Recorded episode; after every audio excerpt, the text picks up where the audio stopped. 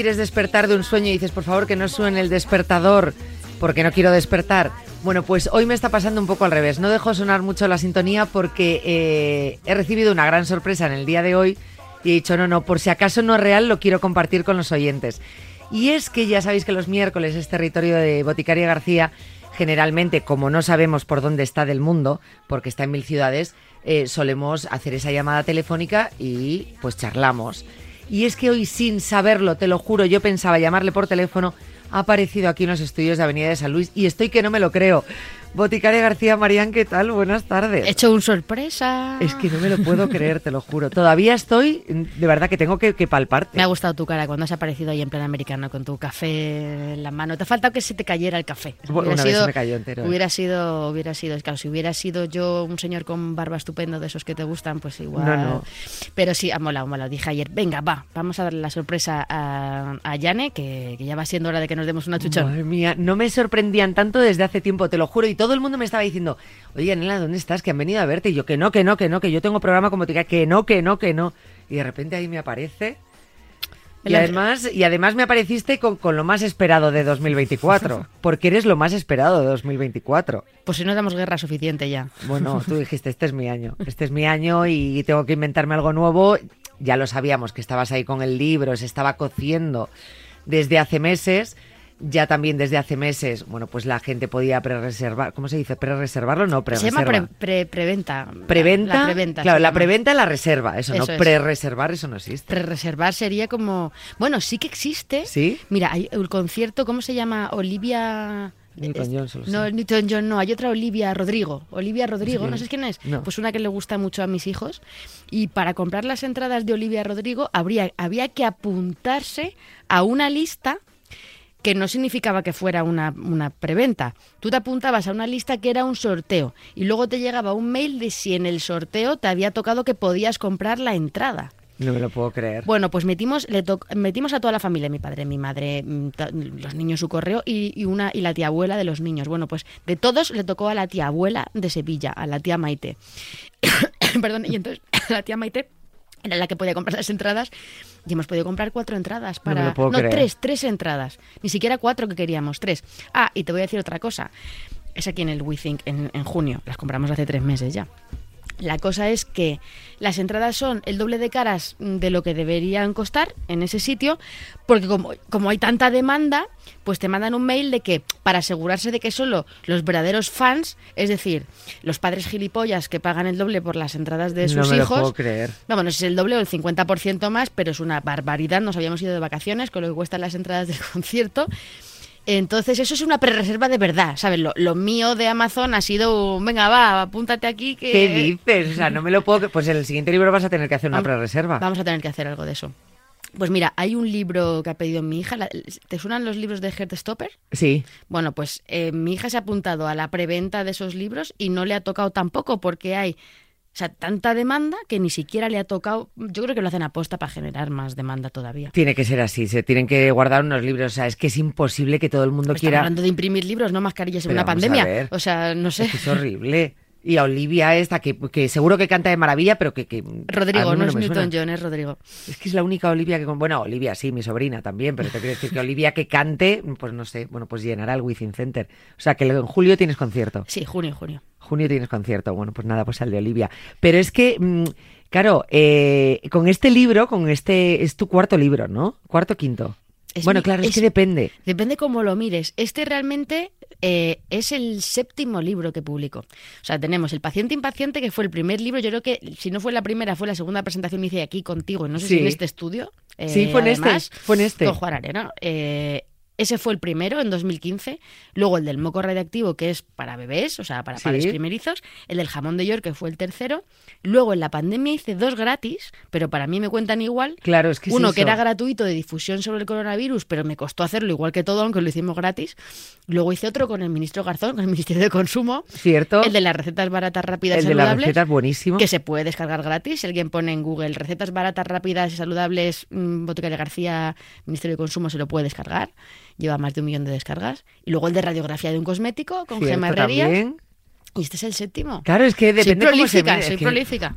Madre de Dios, ya eres casi Gómez Jurado, ¿eh? A ver, está, está, feo, está feo decirlo, cada hijo es diferente, pero, pero bueno, si, si hay que poner tops de los favoritos, o, sea, o, o por lo menos más que de los favoritos, de, de los que más de- con los que más sudan, los que más guerra te dan, este último ha sido el... ¿En serio? Sí, ha sido, ha sido un niño muy buscado porque yo realmente llevaba tiempo queriendo hacer un libro de alimentación desde el jamón de york no existe de 2019 y en el impasse he hecho varios, el de las recetas, el del COVID, el, el de cosmética con gema, pero quería hacer uno de un tema chulo de nutrición. No, no llegaba yo a aterrizar el tema hasta que de repente un día escuchando un endocrino, haciendo un directo con un endocrino, me habló de los adipocitos, del adipocito triste, del adipocito contento, y dije, guau, aquí hay tema. Aquí hay tema con el adipocito, que es la eso. célula grasa. Digo, esto ya es una, eras una vez en la vida.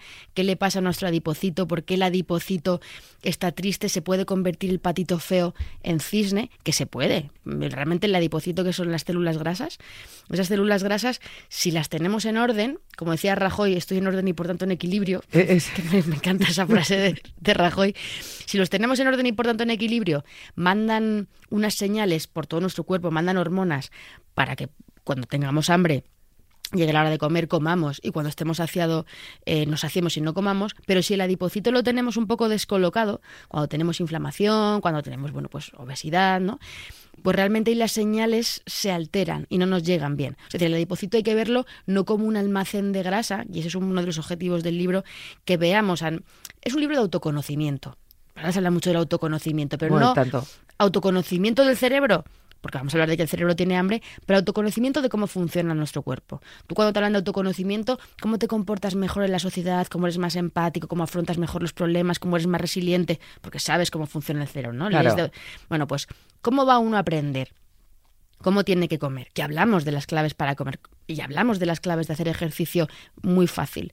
O más que fácil, digamos, que lo puedas integrar en tu vida. Pero ¿cómo vas a saber cómo hacerlo si no entiendes cómo funcionan tus chichas y cómo funcionan tus músculos? ¿no? Entonces la clave del libro es cómo funcionan esas cosas por dentro y luego qué podemos hacer yo en mi casa en 10-12 minutos todos los días para que... Te hablo de 10-12 minutos, ¿eh? No 10, te- 12 minutos, pe- pero de qué? O sea, todo esto en el libro. 10-12 minutos, yo propongo en el libro una cosa que se llama el tristras y el cucutras. Eh, El cucutras nos lo mencionaste hace poco, Sí. hablando precisamente del libro. Claro, pues el tristras y el cucutras. El cucutras. El tris es tren inferior, tren superior. Eso. Ejercicios de tren inferior, tren superior, sentadillas de toda la vida. Eh, el tras es lo que peor llevo yo, que es el trabajo de abdomen sexy. Que al Es fin- verdad. Que es realmente, bueno, pues las planchas abdominales y esas Eso. cosas. Y luego el cucutras es cuerpo, cuádriceps y trasero, que ya es hacer unos burpees que te cagas. Pero bueno, antes de llegar a esa parte que es el, que es el músculo, a mí sí que me gusta que, la gente entienda qué pasa en tu cerebro, porque al final nos levantamos para ir a la nevera cuando, cuando no toca, eh, estamos en el trabajo y decimos, o sea, ¿por qué cuando estamos estresados tenemos hambre? ¿Por qué cuando estamos aburridos tenemos hambre? ¿Qué estrategias podemos hacer? ¿no? Pues hablar de esto y hablar de ese adipocito que tenemos en las chichas, que lo podemos convertir de adipocito blanco en adipocito pardo.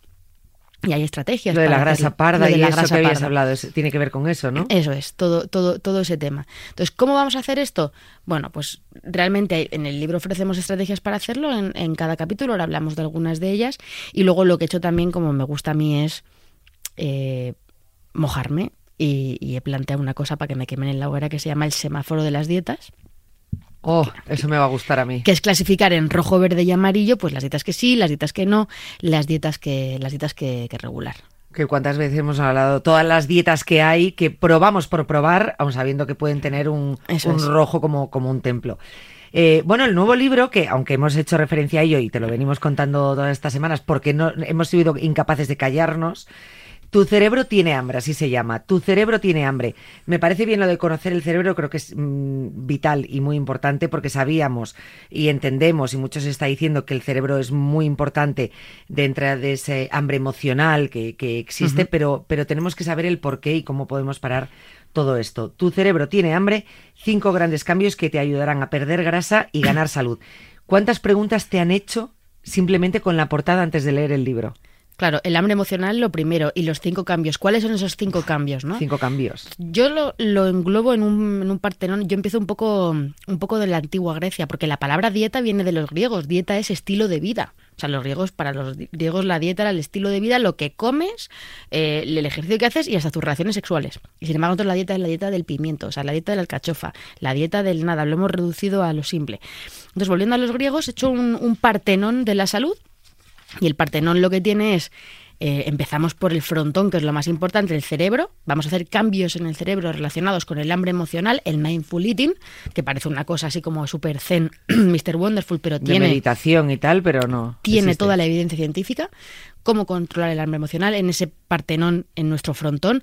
Las columnas de ese partenón son los pilares de la dieta, y entonces los cambios son cada uno de los cuatro pilares, qué vamos a comer más, qué vamos a comer menos, qué vamos a cambiar una cosa por otra. Y el cuarto pilar, que lo dejo de sorpresa, porque ese no nos gusta mucho. No voy a hacer spoiler. La base del Partenón, la base del Partenón, esos escalones son el ejercicio físico, porque sin ejercicio no tenemos Imposible. nada que hacer, o sea, es importante para, para esa vitalidad y por supuesto para perder grasa. Y luego dos cositas más en esos cinco cambios, ¿no? O sea, aparte de mente, alimentación y el ejercicio físico, tenemos los genes. ¿Podemos cambiar nuestros genes? No, pero podemos saber qué tipo de genes tenemos, podemos explorar eh, y cada vez va a haber más test nutrigenéticos y qué cambios podemos hacer para que nuestros genes, en función de cómo seamos cada uno, bueno, nos afecten más o menos. Y por último, la Acrópolis, que hay alrededor del Partenón, la ciudad. Los cambios en el entorno. Nosotros no podemos cambiar el entorno, pero podemos ser conscientes de que vivimos en la situación de la sociedad del sedentarismo, en la sociedad de globo de Netflix, y que en los últimos 50 años la obesidad se ha multiplicado por tres. Eso es la Acrópolis que nos rodea. Entonces, ser conscientes de qué cambios podemos implementar aunque sea haciendo cosas tan simples como, como el NIT, que le hemos hablado alguna vez, que el NIT es el, el ejercicio, no el ejercicio, sino la actividad física que no es ejercicio. Quiere decir que yo en vez de volverme a mi casa ahora eh, en transporte público, me vuelva andando. Sería decir, bueno, pues voy a coger una hora de mi vida para volver a mi casa eh, andando. No es ejercicio, porque andar no es hacer ejercicio, pero sí que estoy incrementando mi gasto calórico ¿no? y, y mi actividad. Entonces, bueno, son esos cinco cambios, mente, chichas, ejercicio físico, genes y ambiente. Y vamos destripando un poco qué es cada uno, porque al final la gente habla mucho de el que no pierde peso es porque no quiere, la fuerza de voluntad, y realmente eso es un concepto que hay que cambiar. O sea, la fuerza de voluntad eh, realmente es como David contra Goliat, porque Que lo, te sientes fracasado muchas veces. Cuando es fuerza de voluntad dices, jolín, es que no valgo para nada, soy débil, no. Te, te frustras. porque te están diciendo que hagas un cambio pequeño y mal enfocado solo en una parte de ese partenón, pero realmente lo que si no entiendes por qué tu cerebro tiene hambre y lo gestionas, por qué tus músculos están tristes y lo gestionas, y por qué además tienes una cosa, eh, ya cantaba Ramoncín, lo de litros de alcohol corren por tus venas, Sí. pues nosotros lo que tenemos son litros de cortisol corriendo por nuestras venas. ¿Y qué hace el cortisol dentro de nuestro cuerpo? Que hace muchas cosas. Entonces, hay que hacer un ejercicio previo de, de interiorización y a partir de ahí eh, empezar a tomar decisiones bien orientadas, ¿no? Pero claro, el que nos dice, tómate un chupito de vinagre antes de las comidas y con eso ya no. Es que eso, claro que te vas a frustrar, pero porque no has empezado bien. Claro. Entre lo que te van diciendo que tienes que hacer, prueba con esto, prueba con esto, con pequeñas cosas, y luego, pues eso, el poner de tu parte, pon de tu parte. Es que no dices que no. Y tú dices, es que no puedo, es que me cuesta, es que, claro, es que también depende de cómo sea ese hambre, porque de hecho, y también hacíamos referencia a ello, eh, y, y hablas en el libro de, de- dependiendo de cómo sea el hambre. O sea, el, el- el cerebro, sí, tiene hambre, pero hay muchos tipos de hambre. Yo lo clasifico en 5. A mí el número 5 me gusta bastante. Ya te digo, o sea, es lo tuyo, el 5. El 5 el cinco es el mío, no vamos a hacer bromas. Mira, el- hay cinco tipos. El primero es el hambre, hambre, que es el, el de la- el del anuncio del calvo, el de tenemos hambre, hambre. Ese es el de verdad. El de verdad. O sea, el de que, bueno, pues ahora mismo eh, todavía no es la hora, pero cuando llegue la hora de comer o de cenar, pues vamos a tener hambre, ¿no? Bien, ese hambre es el que cuando todo está en orden y equilibrio y tu adipocito está bien y todo está normal. El de los bebés, por ejemplo, que tienen hambre y, y tienen que comer cada pocas horas, ¿no? Y lloran porque tienen hambre y se les ha desatado una hormona que se llama grelina, que se desata en el estómago y dice, "Rrr, tengo hambre, ¿no? Bueno, luego tenemos el hambre emocional. El hambre emocional es el hambre de cuando estamos estresados o de cuando estamos aburridos o estamos tristes. Es decir, ahora mismo, yo que sé, abres el correo, te ves un montón de mails y te empiezas a angustiar porque se te desata el, el cortisol. Bueno, Esto realmente el cortisol puede hacer que tengamos menos leptina, que es la hormona de la saciedad, y más grelina, que es la hormona del hambre. Eso puede hacer Vale. el cortisol. Aparte puede hacer que tengamos más ganas de comer azúcar. Por un mecanismo atávico simplemente de que cuando estábamos estresados eh, hace 40.000 años y nos perseguían los leones, necesitábamos azúcar para correr eh, delante de, de los leones. Entonces realmente estos mecanismos servían mucho para huir eh, cuando nos atacaban, pero ahora cuando estamos atacados necesitamos otra respuesta diferente. Ese es el hambre eh, emocional. Y ahí vienen muy bien las estrategias de mindful eating, para tú en ese momento interiorizar, estoy estresado, estoy en el trabajo, ¿qué puedo hacer? Pues en vez de coger primero, prepararte, voy a llevar en el bolso frutos secos, voy a llevar a lo mejor unas tortitas que sean integrales, no para irme a la máquina y cogerme la palmera de chocolate. ¿Qué es lo que vas a hacer y es lo que te apetece Eso en ese es. momento? O identificar, oye, si yo sé que emocionalmente tengo hambre porque estoy muy nervioso, pues a lo mejor puedo coger y salir a darme un paseo. La gente sale a fumar en el trabajo. Eh, y a veces decimos, bueno, ¿y por qué no sales y haces unas sentadillas? Te va a mirar todo el mundo como un loco. ¿Por qué miramos como un loco al que hace sentadillas o al que sube y baja escaleras y no al que fuma? Porque realmente tú rompes en ese momento ese sedentarismo ponerte música, hablar con un compañero, no hay nada, genera también oxitocina, genera eh, hormonas y neurotransmisores buenos, hablar con un compañero, eso puede disuadirte o simplemente tomarte un café, eh, beber agua. Bueno, ese es el hambre emocional. Luego tenemos el hambre ambiental, que el hambre ambiental junto con el emocional se engloban en el hambre hedónico de placer, los dos, emocional y ambiental, y el ambiental es el de, ay, mira, está pasando por ahí uno que se está comiendo esa palmera de chocolate. Vale, es un culo veo, culo quiero. Exactamente. Es el hambre culo veo culo quiero y, así eh, eh, concretamente lo defino en el libro. Es el hambre culo veo culo quiero porque realmente yo lo que quiero es ahora mismo ya comer. ¿Qué ocurre con esto? Pues que tanto el hambre emocional como el hambre ambiental, el hambre hedónico, lo que estamos haciendo es sustituir esa mm, dopamina que no tenemos, o porque estamos aburridos, o porque se nos está despertando ese, ese deseo, con la comida, en vez de con algo físico como puede ser hacer ejercicio que nos genera esa dopamina o música o relaciones sociales, lo estamos sustituyendo. La alimentación es un mecanismo de afrontamiento para quedarse con todo esto.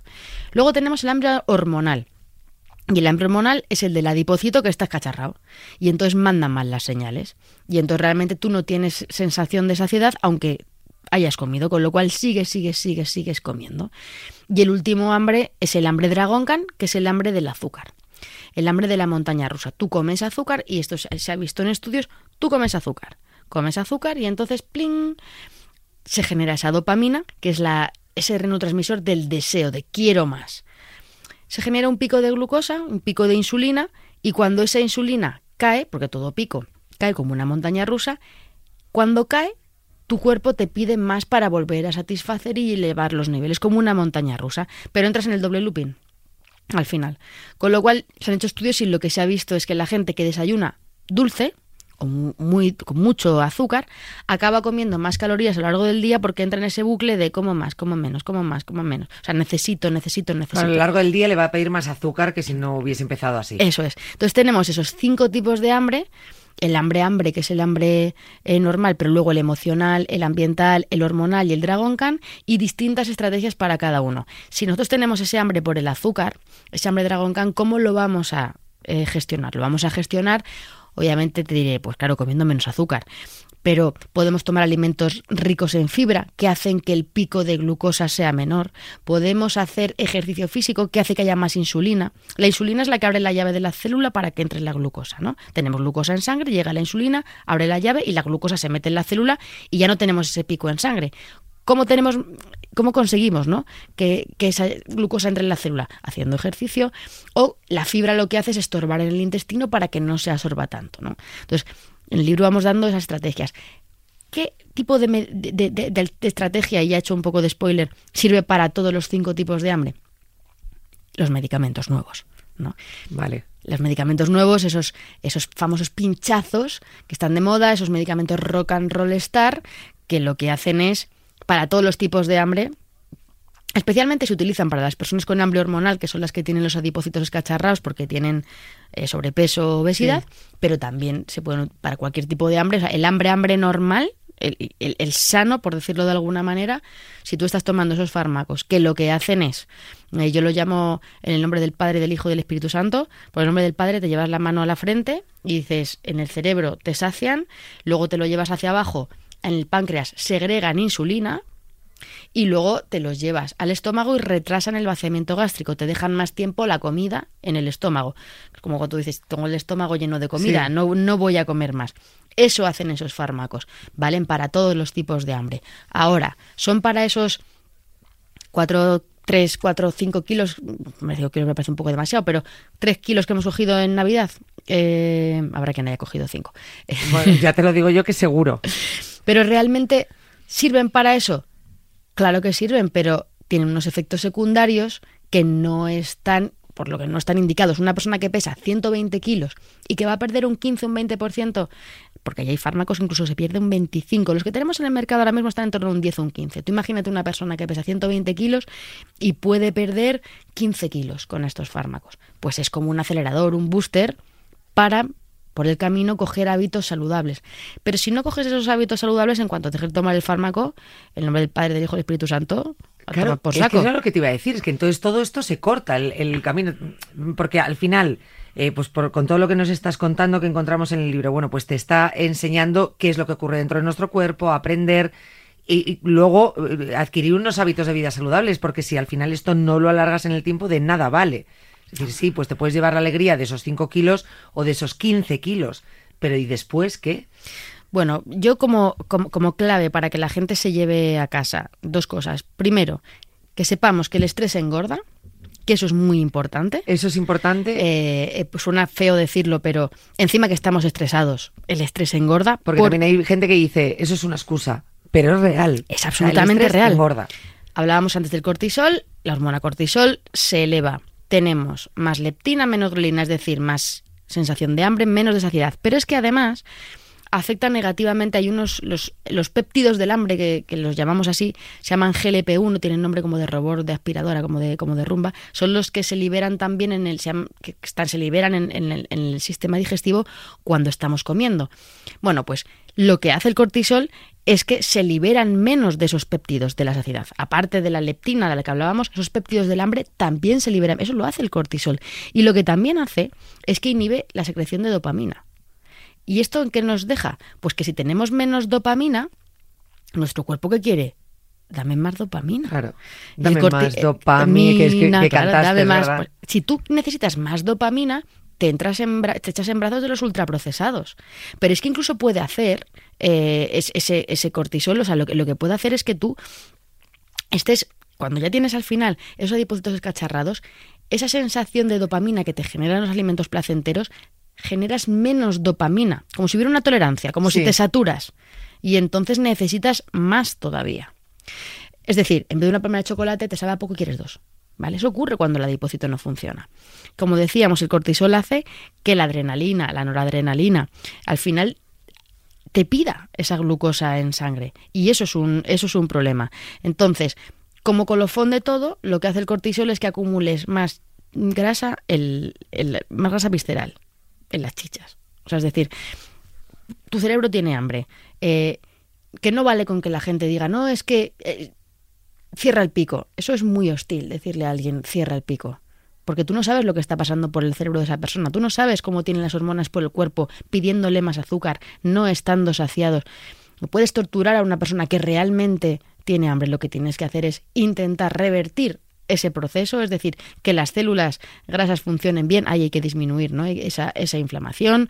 eh, y eso es una intervención nutricional, que hablamos de cuál es la intervención nutricional eh, adecuada, y unas estrategias de mindful, como decíamos antes, del- de la alimentación consciente, del mindful eating, que al final consiste en tomar control y que, bueno, yo en, el libro lo que hemos hecho ha sido eh, hacer como 10 claves del, del mindful eating para que podamos un poco, cuando tengamos ese hambre, decir, bueno, me voy a sentar a comer, ¿qué puedo hacer yo para que el momento de comer sea un momento que realmente me lleve a comer de manera saludable y no a pegarme ese atracón descontrolado, ¿no? Que no me llega a ningún sitio. O sea que ahí vamos a tener como, como unos tips para, para, para ese, ¿cómo era? Mindful eating. Mindful es eating. Que, es que madre mía con las, Mindful con las eating. palabras. Mira, si quieres te resumo las 10 claves, vamos a hacer un, un poco de spoiler porque yo creo que esto a la gente le puede resultar interesante. Lo primero es consultar con tu hambre. Tú pregúntale a tu hambre. O sea, tú tienes hambre y dices, pero ¿qué tipo de hambre tienes tú? ¿Tienes hambre de...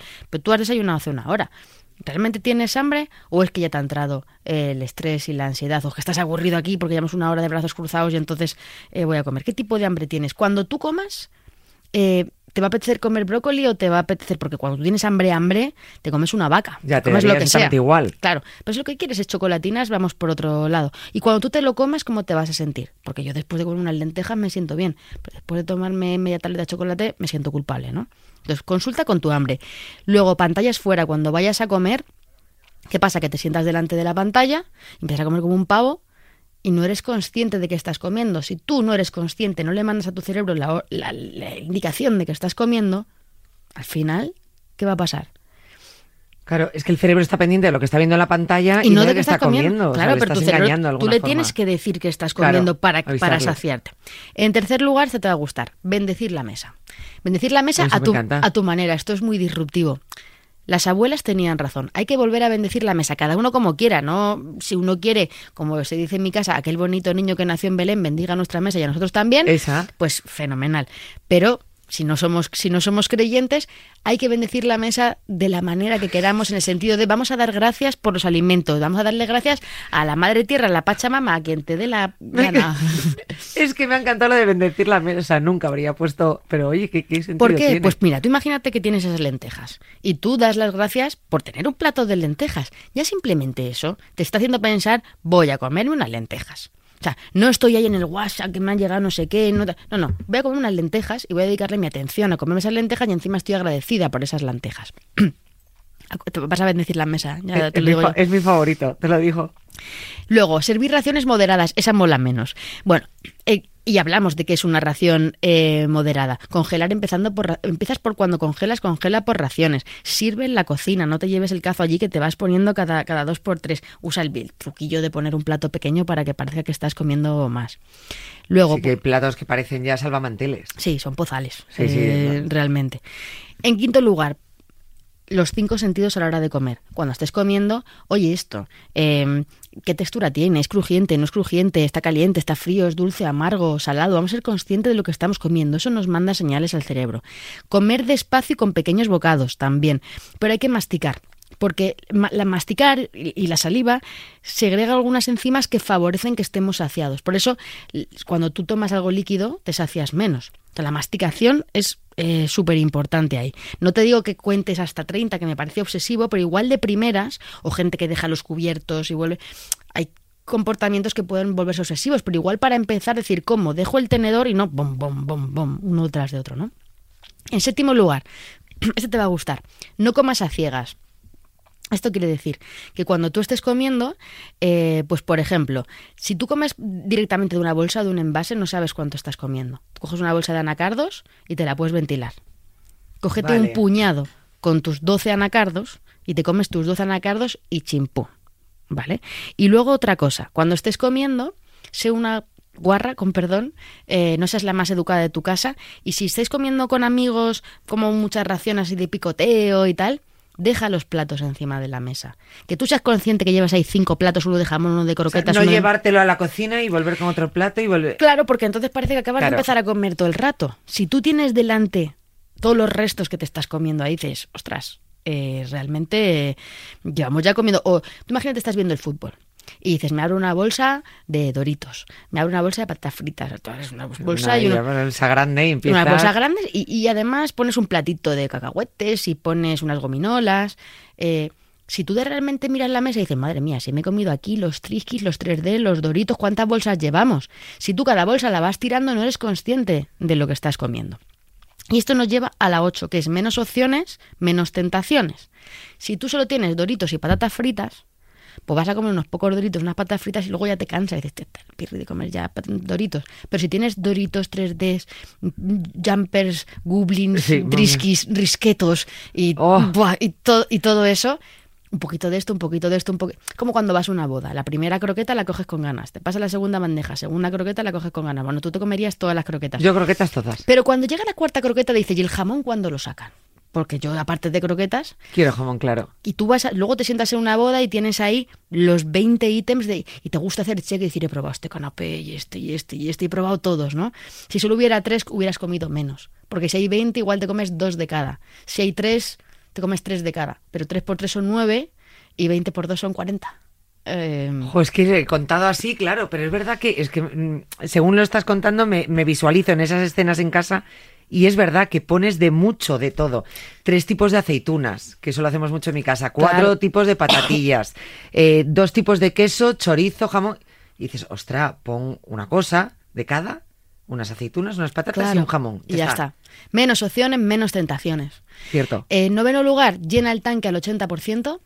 Eh, esto quiere decir que cuando estés comiendo no, no, no llegues a saciarte. Cuando dices, bueno, todavía me cabría el postre, pues te dejas hueco para el postre, pero no te comes el postre. O te dejas más hueco para el postre y te comes el postre, pero te tienes que no, no quedarte esa sensación plena de, puff, no puedo más. Hay que intentar llegar a ese punto en el de, venga, eso último, no me lo voy a comer, mm, ¿vale? O no me pongo esa, esa ración más. Y el último lugar sería no te saltes comidas, porque saltarnos las comidas al final, mm, a no ser que estemos en un programa de ayuno intermitente, que en el libro también le dedico bastante tiempo a esto, porque tiene muchos detractores, muchos amantes y hay que ver dónde realmente está la ciencia, pero si no estamos en un programa estructurado de de ayuno intermitente y nos saltamos comidas, la que viene la cogemos con unas ganas. Y aparte Claro. a nuestro cuerpo le estamos mandando señales hostiles y agresivas que no entiende. De, ¿y ahora por qué no me das de comer? Pues cuando ahora voy a comer te vas a cagar. Por- me lo Claro, a- es que es como un maltrato, ¿no? Claro, Al final. exactamente. Me voy a quedar con todo esto para mí, que a saber si mañana me dejas en ayunas todo el día, ¿no? Tu cuerpo tenemos que darle cariño, no, no ser hostil con él. Y bueno, pues esas son 10 estrategias del, del mindful eating que, que realmente son estrategias avaladas por la ciencia, no es una cosa que yo me haya sacado aquí de la chistera y diga, venga... mm, Es que tienen todo el sentido, Bendice la mesa, no. Realmente sabemos que ese bendecir la mesa, ese, ese pararnos, ese saber masticar, eh, fisiológicamente tiene su sentido y es muy importante. De hecho, ahora mucho se está hablando de, de hacer las cosas conscientemente, de, de la alimentación consciente se está hablando y al final, pues, pues mira, no sabía que era el mindful eating. Me quedo con el punto 3, o sea, no lo habría puesto en mi vida y me ha encantado. O sea, es verdad que es mucho más allá de la religión de quien tú creas, tú agradeceslo a quien quieras, pero ese punto me ha encantado. Bueno, yo creo que tenemos que ser agradecidos en general en, en- en la Eh, sí, vida, ¿no? Tenemos, cierto. tenemos mucha suerte y quien quiera darle un punto trascendente, que se lo dé, y quien no quiera dárselo, simplemente que le sirva para parar. Si lo que queremos es, de alguna manera, ya que nuestro cerebro está hackeado eh, por nuestros adipocitos, por nuestro cortisol, vamos a ayudarle a que a que realmente sea consciente de que estamos comiendo para que, bueno, eh, si esto al final no son las gallinas que entran por las que salen, eso es muy importante. La gente piensa, comes mucho, gastas mucho, no, es que en tu cerebro pasan cosas. Entonces, Claro. si no eres consciente, y bueno, pues así, así hemos pasado el primer capítulo del libro. Madre mía, o sea, va por capítulos. Esto es la primera parte, es la que hemos hablado hoy. Hemos hablado del cerebro, del- Del de la primera parte del, del, del Partenón, que es el frontón, en el que hablamos de estas estrategias, de los tipos de hambre, y luego hablamos mucho de los fármacos, que son muy interesantes. Aquí hemos dado un par de pinceladas, pero los fármacos que hay, los fármacos que viene, cómo va a revolucionar esto todo el, todo el panorama y todo el paradigma del tratamiento de, de la obesidad, esto sería la, la primera, la primera parte del el primer capítulo, pero tenemos cuatro más, o sea que fíjate. Imaginaros todo lo que nos has contado aquí, todo lo que puede haber en el libro de más. Si es que soy una rollera. Y- no, no, pues te quiero decir para todo, para que vean todo lo que podemos aprender. O sea, que esto no es tan sencillo tampoco. No, luego en la parte 2 tenemos lo que es el adipocito, la alimentación, los pilares de la dieta, qué tenemos que comer y cómo. Y cuáles son las estrategias que dice la ciencia que sirven para perder peso, para perder grasa, que es lo que hace falta. Y luego en el tercero, el músculo. Y ahí hablo mucho del músculo y de las superquinas, que ya hemos hablado de ellas, esa polipíldora natural, que, o sea, que hacer ejercicio no sirve solo para ponernos estupendos, ¿no? Y para, y para quemar energías. No es un castigo, sino es un, es un, es un regalo, ¿no? Entonces hablamos de los tipos de ejercicio, del tristras y el cucutras, o sea, cómo hay que hacerlo y en qué momento. Y, y y luego, bueno, pues los genes y el, y el ambiente. O sea, que tiene mucha chicha eh, y toda la parte, en la parte 2 del adipocito de la microbiota, como el SIBO, por ejemplo, que hemos hablado de él, que está, Sí, que está de en moda. tan tendencia. Estoy yo pensando una canción, ¿sabes? Tú sabes la de Será porque te amo. Sí. Pues yo voy a hacer una, la estoy pensando, que es Será que tienes SIBO. Porque como todo el mundo tiene SIBO ahora. Todo el mundo. Me duele la tripa, será ¿Será que tienes SIBO, SIBO? me Oh. tiro pedos, será que Me tienes encanta. SIBO y tengo eructos, será, ¿Será que, que tengo. SIBO? Ahí estoy, ahí estoy, estoy de- desarrollando. ¿Ves? Es que, mm, eh, claro, eh, ay, me encanta, me encanta. Yo siempre digo, eh, ahora que tenemos la oportunidad con, con la presentación reciente del libro, que todo el que pueda, no solamente que compre el libro, o sea, merece la pena mucho eh, ir a tus, a tus presentaciones precisamente por, por, por esas canciones que quieras que no te hacen entender mejor todo lo que cuentas, todo lo que quieres que, que entendamos y, y todo con lo que nos tenemos Además que quedar. va a haber zarzuela. ¿Dónde ¿También? vas? Directa a la cocina. No puede ser. ¿Cuántas canciones tiene esta presentación? Porque el, el libro viene con disco, ¿eh? Lo que pasa que en directo solamente. Bueno, creo que tres. Eh, De momento estoy en tres porque no quiero abusar. Me gustaría ser comedida por una vez en la vida. Creo que va a haber una zarzuela, eh, la verbena de la ¿Crees? paloma. Luego la última será Porque te amo. Y entre medias he pensado recuperar un gran éxito, que es la canción del Surimi, la de Surimi, Surimi, y le estoy, y estoy adaptándola, porque esto es como, mira, Yane, te lo voy a decir. La- tú cuando vas a ver a tus cantantes, ¿tú qué quieres? Las canciones de siempre que te sabes. Sí. Luego dices, Cuando te meten alguna nueva, y del disco. "Ah". Venga. Entonces, bueno, pues yo voy a volver a mis grandes éxitos, como el surimi, surimi, almidón y glutamato. Pues lo voy a, lo voy a cambiar para poder, para podernos sentirnos bien con nuestro surimi, pero sin que sea surimi. Pero esa todavía no la tengo hecha. Con lo cual, quien haya ido ya a presentaciones, pues algo le sonará alguna canción y serás Eso como, es. como esa grupi que puedes Eso cantar es. el estribillo contigo. Eso es, ¿qué te parece? Oh, me encanta, me encanta, me encanta. Me encanta. Lo que pasa es que luego es verdad que se te hace un poco corto. Tus presentaciones son, yo reconozco, tú luego miras el tiempo y en plan, ah, no, pero, pero si llevamos aquí dos horas. Eh, Sí. Pero cuando las estás viviendo, se te hace corto. Bueno, está guay. Voy a intentar estas presentaciones que sean, voy a, voy a innovar y voy a hacerlas sin, sin PowerPoint ni nada. O sea, va a ser todo disfraces, eh, iba a decir malabares, ¿no? Pero, pero fuego, efectos artificiales. Planeta sabe la que se le viene contigo, ¿no? No, no se lo he contado. Mejor No. no se lo cuentes. Creo que se están enterando ahora si están escuchando Ya la entrevista. En las tres primeras presentaciones ya que ellos ya... Pero me he esperado, me he esperado hoy, que es el día que sale el libro, y entonces ya no pueden hacer nada porque ya está en las librerías. Igual, igual antes hubieran dicho dónde va esta, dónde va esta, para, para, para. Pero ya están en la ya está el libro en las librerías, ya no hay nada que hacer. Es que sin, de verdad, hasta que no se va a tu presentación no saben lo que tienen Bueno, pues vamos a hacer un montón de ciudades, así que ya iremos contando por dónde, pero, pero o sea, tenemos es muchas que ganas. sale hoy el libro, tu cerebro tiene hambre, o sea, con toda hoy, la emoción que del es mundo. el día de San Antón. Es Ya- verdad que decíamos el día de San Antón. Claro, 17, el día 17 de enero, San Antón. Eso lo tiene grabadísimo, vamos. Yo que soy de pueblo, Cuando te pregunten, "Oye, el libro, el, el séptimo libro lo saqué el día de San Antón. eso es. 17 de enero. Eh, la verdad que es una pasada. Por favor, pero aparte del libro, que compren el libro, que lo tengan, pero si pueden, que vayan a las presentaciones. Tienes chorrocientas ciudades por delante solamente al principio, es decir, al principio salen las primeras y ya tienes 800. 18. No me quiero ni imaginar cómo va a ser febrero. O sea, Mi marido vio el mail el otro día de Planeta, lo abrió y dijo, no he querido hacer scroll. sabe que en los próximos meses te van a ver lo justo. Bueno, nos lo vamos a pasar muy bien y, y nada, yo encantada de... Y además por redes sociales, además siempre tenemos esa interacción directa, la gente que...